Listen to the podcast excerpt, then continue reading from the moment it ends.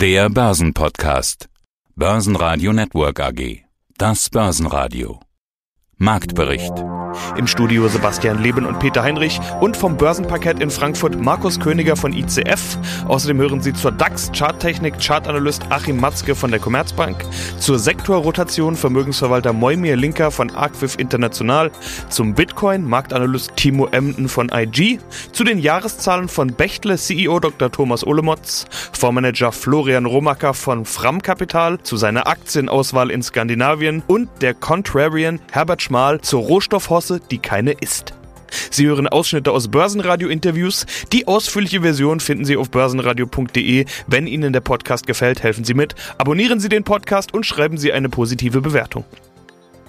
Der DAX beendet eine starke Woche mit Gewinnmitnahmen. Schlusskurs am Freitag 14.621 Punkte, minus 1,1 Prozent. Aber Kursbewegungen sind an einem solchen Freitag nicht zu hoch zu bewerten. Es war nämlich Hexensabbat, großer Verfallstag. Und auf Wochenbasis bleibt ein Plus von fast einem Prozent. Jetzt dürfen wohl doch die Corona-Neuinfektionen in den Fokus rücken. Hallo, mein Name ist Markus Königer, ich arbeite aus dem Parkett Frankfurter Wertpapierbörse für die ICF Bank. Meine Kollegen und ich sind für die korrekte Preisverstellung für die strukturierten Produkte der Emittenten, die wir betreuen, verantwortlich. Hallo Markus, schön, dass wir beide mal wieder dran sind. Ich habe mal geschaut, wir beide waren zuletzt Ende 2020 dran und in dem Gespräch damals hatten wir uns darüber unterhalten, dass der DAX sich stabil über der 13.000 Punkte Marke hält. Viel passiert seitdem. Selbst die hartnäckige 14.000, die ja im Prinzip genauso hartnäckig war wie diese 13.000, scheint inzwischen nachhaltig überschritten zu sein. Der DAX schaut eher in Richtung 15.000. Wow, wie erlebst du das, was da gerade passiert? Ja, also sagst du schon, ist einiges los, ne? Seitdem wir das letzte Mal gesprochen haben. Und in der Tat, wir hatten ja als am Donnerstag, haben wir sogar mal die 14.800 Punkte. Ja, man sagt ja, 15.000 werden auf alle Fälle noch drin bis zum Jahresende. Gut, das erste Quartal jetzt hier bald vorbei. Das schaffen wir, glaube ich. Ja, das geht schon. Ja. Die einen sagen, es geht jetzt viel zu schnell, die anderen sagen mehr, immer mehr, immer mehr. Wir schauen ja immer auf die Trends vom Parkett und da dann auf die Most Actives, also die meist gehandelten Papiere und wie immer ist der DAX da prominent dabei. Du hast mir einige DAX-Papiere mitgebracht. Äh, lässt sich denn ein Trend da gerade erkennen? Also setzen die Anleger eher auf steigende oder auf fallenden DAX? Ich habe dir ja ein paar Papiere geschickt auf den DAX. Papiere auf DAX. Das sind ja meistens alle so typische ähm, Papiere, so Trader, die darauf spekulieren. Und ich sehe eigentlich, von denen ich dir geschickt habe, das sind eigentlich die, die top gehandelten Papiere gewesen. Und da sehe ich mehr Putz. Das ist ein, mehr ein ausgeglichenes Bild. Ja. Also man kann jetzt keinen richtigen Trend sehen. Ich denke halt eher, dass, wenn man das so sieht, dass die Anleger sich da also die Putz glattgestellt haben und sich wahrscheinlich jetzt wieder neu positioniert haben in Long-Papiere. Nachdem ja am Donnerstag wieder stark der DAX gestiegen ist, sind die wieder rein, aber das sehe ich hier in der Übersicht noch nicht, weil ich ja nur die Papiere sehe, die bis Donnerstagabend gehandelt worden sind und da sehe ich hier den Trend noch nicht. Aber so, was ich sehen kann von den Papieren, waren da die Woche über eigentlich mehr Putz dabei. Da wollten die Anleger entweder ihre Position absichern oder haben da auf fallende Kurse gesetzt. Hallo zusammen, Achim Matzk mein Name und ich leite die technische Analyse bei der Commerzbank. Der Markt, ja, der hat immer recht, heißt's ja. Ich stelle schon gar nicht mehr die Frage, ob die Bewertungen gerechtfertigt sind. Der DAX so hoch wie nie. Der DAX markiert wieder einen Rekord. Dank Fed und VW. Okay, klingt einfach, aber warum ist das so? Ja, das ist, man, man muss es im Zusammenhang sehen. Ich meine, wir hatten ja die Situation, dass der DAX seit dem Jahr 2017 eigentlich nicht mehr von der Stelle gekommen ist, sondern wir sind in einer Seitwärtspendelbewegung unterhalb des Niveaus von 13.600 bis 13.800 Punkte verblieben. Und während zum Beispiel die Weltleitbörse in den USA schon vorher in der Spätphase von Trump, aber dann natürlich auch nach der Corona-Base äh, auf neue Allzeithochs gestiegen ist. Das heißt, die Weltleitbörse ist vorausgestürmt und Deutschland, weil eben im Index weil er industrielastig ist, hinkt er seitwärts fest. Und was jetzt passiert ist in, in den letzten Wochen ist, wir sind sozusagen mit einem übergeordneten Kaufsignal über diese Zone 13.600, 13.800 gesprungen und setzen uns auch nach oben in Bewegung, während andere Indizes ja schon gelaufen sind. Und viele Einzelaktien haben auch qualitativ hochwertige Kaufsignale, also die, das, was man bei der technischen Analyse die Marktbreite nennt, des Marktes, die ist gut. Und das signalisiert, dass diese Hosse sich fortsetzen wird Allerdings natürlich nicht mit dem Tempo der letzten zwei Wochen. Nämlich wir haben ja in den letzten zwei Wochen ungefähr 1200 Punkte als, als Rallye hinzugewonnen. Da entsteht natürlich eine kurzfristig äh, überkaufte Lage. Also darf man sich nicht wundern, wenn da auch mal Konsolidierung reinkommt. Aber in der Summe signalisiert das für das Jahr 2021, dass der DAX eine gute Chance hat, in den Bereich 15.000 bis 15.500 und da eher in den oberen Bereich praktisch reinzulaufen. Also von der Seite her eine, eine gute Entwicklung und man muss einfach sagen, aus technischer Sicht, man muss die Bullen laufen lassen. Mein Name ist Moimir Linker und ich bin CEO der Axif International, der unabhängigen Vermögensverwaltung in Zürich alles dauert offensichtlich noch länger, als man ursprünglich gedacht hat. Also wir haben ja eigentlich im November schon in den Börsen gesehen, juhu, Corona ist so gut wie besiegt. Und zwar so schnell wie möglich. Im Sommer werden wir wieder reisen. Reisen greife ich mir jetzt einfach mal raus, weil Sie es gerade selbst angesprochen haben. Sieht jetzt ja aus, als würde sich das alles noch hinziehen. Also wenn es dumm läuft, wird diesen Sommer doch nicht gereist. Und dann müsste der Markt ja eigentlich das wieder auspreisen, oder nicht? Sie haben gesagt, Jahresziel 15.000 jetzt schon erreicht. Muss denn da nochmal irgendwas gepreist werden? Brauchen wir dieses reinigende Gewitter? Weiter? Müssen die Kurse dringend nochmal sinken? Das ging doch jetzt alles recht schnell. Ja, völlig anderer Meinung. Ich bin völlig anderer Meinung. Kurzfristig haben Sie vollkommen recht. Wir investieren das Geld nicht kurzfristig, wir investieren das Geld langfristig. Und die 15, wir sind noch nicht bei den 15, davon mal ganz abgesehen, aber ich verstehe, worauf Sie hinaus wollen. Das, was dort passiert, und das habe ich gesagt, wir stehen am Anfang einer neuen Epoche und wir stehen am Anfang eines neuen Zyklus. Genau das manifestiert sich immer mehr. Und zwar Zauberwort immer wieder, Sektorenrotation. Es ist eine noch nie dagewesene Sektorenrotation. Und das pusht auch den DAX. Ich habe gesagt, die Dividendentitel werden kommen. Ich habe gesagt, die Zyklika werden kommen. Die kommen gewaltig. Sowohl in der Schweiz als auch in Deutschland, eigentlich aus weltweit. Siehe den Dow Jones, der gegenüber dem Nasdaq massiv an Boden gut gemacht hat. Und diese Bereinigung und diese Sektorenrotation, sie ist im vollen Gange.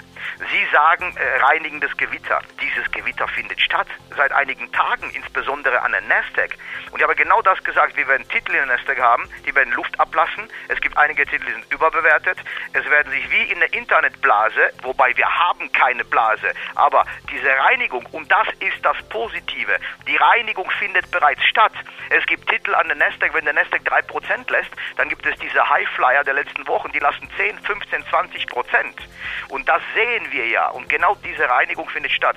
Es läuft parallel zu einer Rallye, findet parallel eine Bereinigung statt. Und das ist doch großartig. Dieses, es finden keine heterogenen und es finden keine positiv korrelierenden Abstürze statt, sondern die Reinigung passiert gleich, sie passiert schleichend, sie passiert sehr gesund, sie passiert sehr sektorendifferenziert und sie passiert sehr, sehr heterogen.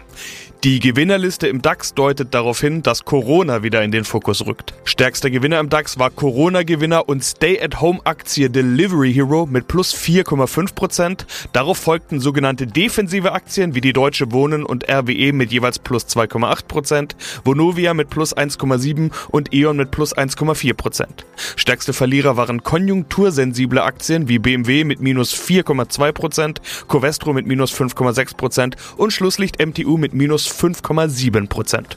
Bewertungen, jetzt sind wir doch wieder bei dem Thema. Die im DAX notierte Vorzugsaktie stieg teilweise um 15 Prozent auf ein 12,5 Jahreshoch von 353 Euro. Ich spreche von VW. Was ist hier los? Ist die VW die neue Tesla? Ja, zunächst mal ist es natürlich so. Tesla war ja ausgebrochen vor ein, zwei Jahren nach oben und dann hat sich das tierisch beschleunigt und am Schluss wurden sie auch noch in den S&P 500 aufgenommen. Und bei Tesla ist halt die Frage, ist das halt wirklich ein Automobilproduzent oder ist das ein halber Technologiekonzern? Ist einfach eine Philosophiefrage. Und jetzt entsteht natürlich Folgendes.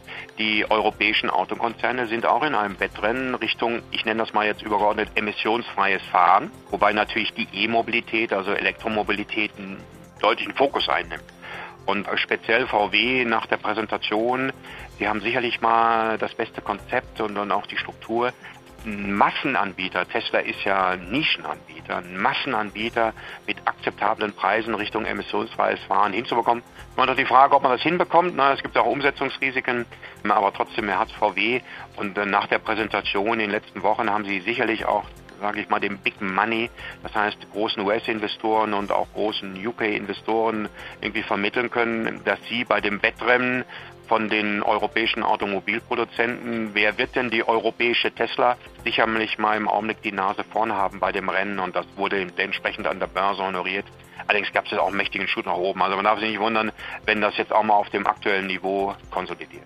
Thomas Olemotz, Vorstandsvorsitzender der Bechler AG. Sie haben ja beim letzten Mal schon erklärt, dass und vorhin auch schon angedeutet, dass es eben auch positive Einmaleffekte gab, beispielsweise wegen nicht vorhandener Reisekosten, Fuhrpark und ähnliches. Sie hatten es ja vorhin schon gesagt. Waren das tatsächlich Effekte, die jetzt schon verblassen? Sieht man das jetzt nicht mehr so oder woran liegt es, dass es in Anführungszeichen nur noch 14% sind und nicht mehr 25%? Naja, ich glaube, mit einem Ergebniswachstum von knapp 15 Prozent in einem Geschäftsjahr wie 2020, wo die Welt um uns herum ja in vielen Industrien viel problematischer ausgesehen hat, können wir mehr als zufrieden sein. Das sind schon Wachstumsraten sowohl im Ergebnis als auch im Umsatz, die gerade in der aktuellen Situation bemerkenswert sind. Wir hatten im Übrigen, um den Punkt, den Sie gerade ansprachen, nochmal aufzugreifen, nicht nur positive, sondern auch einige negative Sondereffekte im zurückliegenden Geschäftsjahr. Wir haben beispielsweise eine Risikovorsorge getroffen, falls uns im laufenden Jahr doch noch der eine oder andere Forderungsausfall treffen sollte durch eine sehr konservativ großzügige Forderungsbewertung, die sich bei uns auch in der Bilanz niedergeschlagen hat und die das Ergebnis erheblich belastet hat. Also beides gehört zusammen. Wir hatten sowohl positive als auch negative Implikationen rund um das Thema Corona. Und insofern, ich kann Ihnen persönlich sagen, dass ich mit den genannten Zahlen in dem Geschäftsjahr 2020 mehr als zufrieden sind. Und ich bin sicher, Sie werden mir zustimmen, wenn wir Anfang des Jahres 2020 unter dem Eindruck der anlaufenden Pandemie über ein Wachstumsziel von über 8 Prozent im Umsatz und knapp 15 Prozent im Ergebnis geredet hätten, dann wären wir nicht auf die Idee gekommen, nach höheren Zahlen zu fragen. Umgekehrt beim Thema Margen, da versprechen Sie keine höheren Zahlen für 2021, sondern die Marge soll konstant bei 4,7% gehalten werden. Äh, wir kennen Sie ja sowieso als jemanden, der vorsichtig in die Zukunft schaut. Aber warum planen Sie für 2021 nicht damit, die Margen steigern zu können? Naja, weil wir schon gegen Kosteneinsparungen, um eine Zahl zu nennen, von knapp 20 Millionen laufen. Und diese Kosteneinsparungen werden im Vorjahresvergleich nicht mehr in dieser Höhe kommen. Das heißt, das, was wir im Vorjahr an Kosteneinsparungen hatten, wir haben die wesentlichen Punkte schon angesprochen, müssen wir im laufenden Jahr über das operative Business verdienen. Das ist schon ein Wort, das ist eine kräftige Hürde, der wir uns da gegenüber sehen fürs laufende Jahr. Insbesondere vor dem Hintergrund, dass wir die Marge im zurückliegenden Geschäftsjahr ja bereits deutlich gesteigert haben, spürbar von 4,4 Prozent 2019 auf immerhin 4,7 Prozent bei knapp 6 Milliarden Euro Umsatz. Da reden wir schon über auch absolut gesehen erhebliche Ergebnissteigerungen. Und insofern halten wir in der aktuellen Situation angesichts der aktuellen Rahmenbedingungen tatsächlich ein erneutes Erreichen unseres Margenniveaus aus dem Geschäftsjahr 2020 für durchaus ambitioniert. Und nun wieder die Experten von IG.com. Mein Name ist Timo Emden, ich bin Marktanalyst und zertifizierter Blockchain-Experte Frankfurt School of Finance and Management. Steigen wir das Wort Regulierung und machen dort Verbot daraus. Verbotsszenarien in Indien. In Indien bereitet die Regierung ein Gesetz vor, das das Meinen und Traden von Kryptowährungen im Prinzip verbietet. Dies hat jetzt ein hochrangiger Regierungsmitarbeiter ja, vor kurzem gegenüber Reuters bestätigt. Warum? Warum will das Indien machen? Ja, man möchte hier natürlich einfach die Menschen erstmal schützen, natürlich vor den hohen Wertrisiken bzw. Verlustrisiken, die man ähm, natürlich hat oder mit einem Investment, was natürlich einhergeht in Bitcoin und Co. Und auf der anderen Seite hat man natürlich auch hier Bedenken, dass man so ein bisschen die Kontrolle verliert. Ja, das ist ein ganz wichtiger Punkt. In Anlegern ist es natürlich relativ egal, würde ich mal sagen, aber den Aufsichtsbehörden bzw. der Regierung ist es ja doch ein Dorn im Auge, ja, dass man hier äh, sukzessive die Kontrolle verliert an den, an den Währungen, sprich an der eigenen Währung. Und man möchte hier ganz knallhart wirklich mit einem Riegel vorschieben und natürlich noch ein weiterer wichtiger Punkt, der für Anleger eher weniger interessant ist, aber für das Bitcoin-Mining-Geschäft natürlich äh, von hoher Bedeutung ist, ist der Strompreis beziehungsweise die Umweltbelastung. Man spricht hier ja doch von hohen Dimensionen. Also das Bitcoin-Mining verbraucht ja ähnlich an Strom wie beispielsweise das Land Argentinien. Also das wird jetzt angesichts der grünen Debatten, ich spreche hier von Umweltdebatten, in den kommenden Jahren, Dekaden wird das weiter an Fahrt aufnehmen und dann wird hier auch wahrscheinlich die Kryptobranche unter die Lupe nehmen. Mhm. Ja, das kann man sagen. Aber ist Indien wirklich auf der grünen Welle oder gibt es da auch noch andere politische Gründe? Ja, man könnte äh, jetzt durchaus noch, klar möchte man äh, sich vielleicht auch etwas abkoppeln ja, von, ähm, von anderen Volkswirtschaften, äh, möchte hier durchaus sagen, okay, wir wollen den, den Bürger, sprich die Menschen in Indien, die dort leben, möchte man äh, ja, stärker unter Kontrolle halten, vor allen Dingen auch äh, durchleuchten können, ist ganz wichtig. Und dass man vielleicht auch aus Anlegersicht beziehungsweise aus äh, Regierungssicht in dem Fall ein mögliches Zeichen setzt ja, gegen äh, Kryptowährungen, sprich, dass das Ganze ja doch jetzt etwas aus dem Ruder läuft, dass man hier jetzt mal äh, halblang machen sollte, die Kirche im Dorf lassen sollte. Und äh, dass man jetzt so hart dagegen einschreitet, ist uh, ja natürlich ein, ein harter Schlag aufs Konto, definitiv. Ich meine, wenn man sogar das Halten oder das Handeln eben von Kryptowährungen unter Gefängnisstrafe stellen möchte, ist das äh, für mich schon eine Nummer zu weit. Aber ich glaube, das wird man auch nicht machen, sondern man will eher damit signalisieren, okay, wir werden dagegen vorgehen, aber man wird hier mit Sicherheit jetzt nicht äh, sämtliche Händler in die Gefängnisse stecken. Das kann ich mir nicht vorstellen. Mein Name ist Florian Romacker. Ich bin Besitzer und Eigentümer und Manager von Fram Capital GmbH. Das ist eine Kapitalanlagegesellschaft, die sich darauf spezialisiert hat, einen Fonds in Skandinavien zu haben. Ja, tasten wir uns an Ihren Fonds ran. Also offiziell heißt es ja Anlageschwerpunkt in Small und Mid Caps. Sie haben auch Blutchips dabei, aber ich vermute jetzt, nennen wir doch mal Beispiele, was ist denn so drin? Wenn Sie jetzt Namen nennen, vermute ich jetzt mal, dann werden uns die wahrscheinlich nicht allzu viel sagen, diese Namen. Ich sage mal, wenn Sie auf meine Homepage gehen, www.framc.de, da können Sie äh, das Termsheet immer runterladen, das Neueste. Und von den zehn größten Firmen werden Sie wahrscheinlich die wenigsten kennen. Vielleicht noch die SET, das war früher die, oder eine Abspaltung von SCA, die kennt man hier vom, äh, vom Toilettenpapier, die gehört äh, Schenner oder Tempo ist vielleicht bekannter, die Taschentücher und solche, also Hygieneartikel machen die, aber der Rest ist unbekannt. Nichtsdestotrotz habe ich einige bekannte Firmen drin, werde auch gleich was erwähnen. Also wichtig ist für mich, ich will die Stärke von Skandinavien ausspielen. Das heißt, ich habe viele Firmen Fonds drin, die ich vielleicht sonst nicht in Europa so kaufen kann. Deswegen habe ich so fünf Schwerpunkte im Fonds. Das eine ist die digitale Infrastruktur. Da haben wir zum Beispiel, nämlich jetzt mal eine große Firma, habe ich Ericsson im Portfolio, weil einfach das 5G kommt. Das ist ein oligopolistischer Markt, wo nur wenige Marktteilnehmer sind. Mein Huawei kennt man noch, die Nokia sind noch drin. Und dann wird's, dann wären es schon wenige. Das zweite, wo ich groß gewichtet sind, ist sozusagen Verpackungen. Das klingt jetzt erstmal langweilig, aber wir haben eine riesen Transformation von, zu nachhaltigen Verpackungen. Und da sitzen die Skandinavier dick drin. Ich mache mal ein Beispiel. Wenn ich eine Verpackung machen will, die nachhaltig wegschmeißbar ist, dann muss die aus Zellstoff sein. Und da gibt es Firmen wie Holmen oder Billerud, die machen Zellstoffverpackungen, die liefern auch an Tetrapack zu.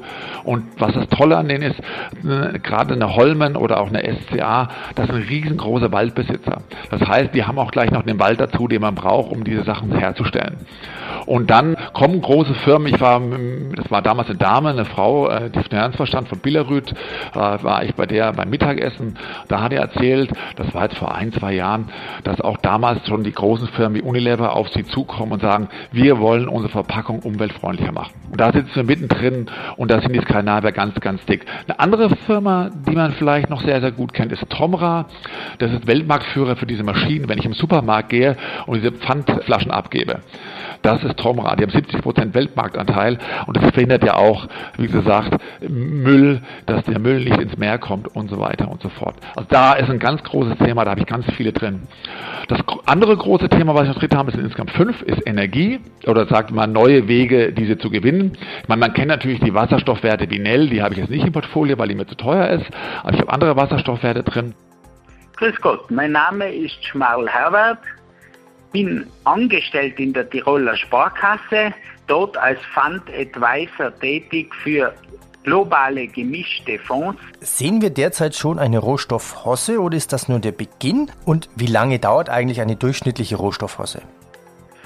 das, was wir derzeit sehen, hat überhaupt nichts mit einer Rohstoffhose zu tun. Man braucht sich nur einmal die Mühe machen und den Goldman Sachs Commodity Index anschauen, dann sehen wir eine massive langfristige Bodenbildung im Rohstoffindex, aber von einer Host würde ich nicht sprechen. Eine HOS würde bei mir anfangen, wenn wir im GSCI Rohstoffindex den Wert von 3000 überschreiten. Momentan sind wir bei 2253 und nur damit der Anleger einmal ein Gefühl hat, der Tiefpunkt in der Corona-Krise und eigentlich der Tiefpunkt der letzten, sage ich mal, 30 Jahre wurde vor circa einem Jahr erreicht bei 1325. Also natürlich haben wir seit diesem Tief einen 70-prozentigen Anstieg, aber das ist nur aufgrund des Basiseffektes, wo ja Erdöl und die Energien praktisch auf Null gefallen sind und eigentlich nicht re kein reeller Preis vor einem Jahr vorgeherrscht hat. Also ganz klare Aussage, wir sind noch nicht in einer Rohstoffhoss, wir sind in einer mehrjährigen Bodenbildung des Rohstoffindex. Und wenn Sie auf der, auf der Frage, wie lange dauert eine Rohstoffhoss, möchte ich einmal hinweisen, dass ich mir die letzten 50 Jahre genau angeschaut habe die durchschnittliche, es hat sieben Rohstoffhossen gegeben mit Anstiegen von mehr als 50 Prozent und die, der durchschnittliche Anstieg hat dreieinhalb Jahre gedauert. Der längste Anstieg waren sechseinhalb Jahre und zwar von Anfang 2002 bis Mai 2008, wo der Markt 350 Prozent angezogen hat. Basen Radio Network AG Marktbericht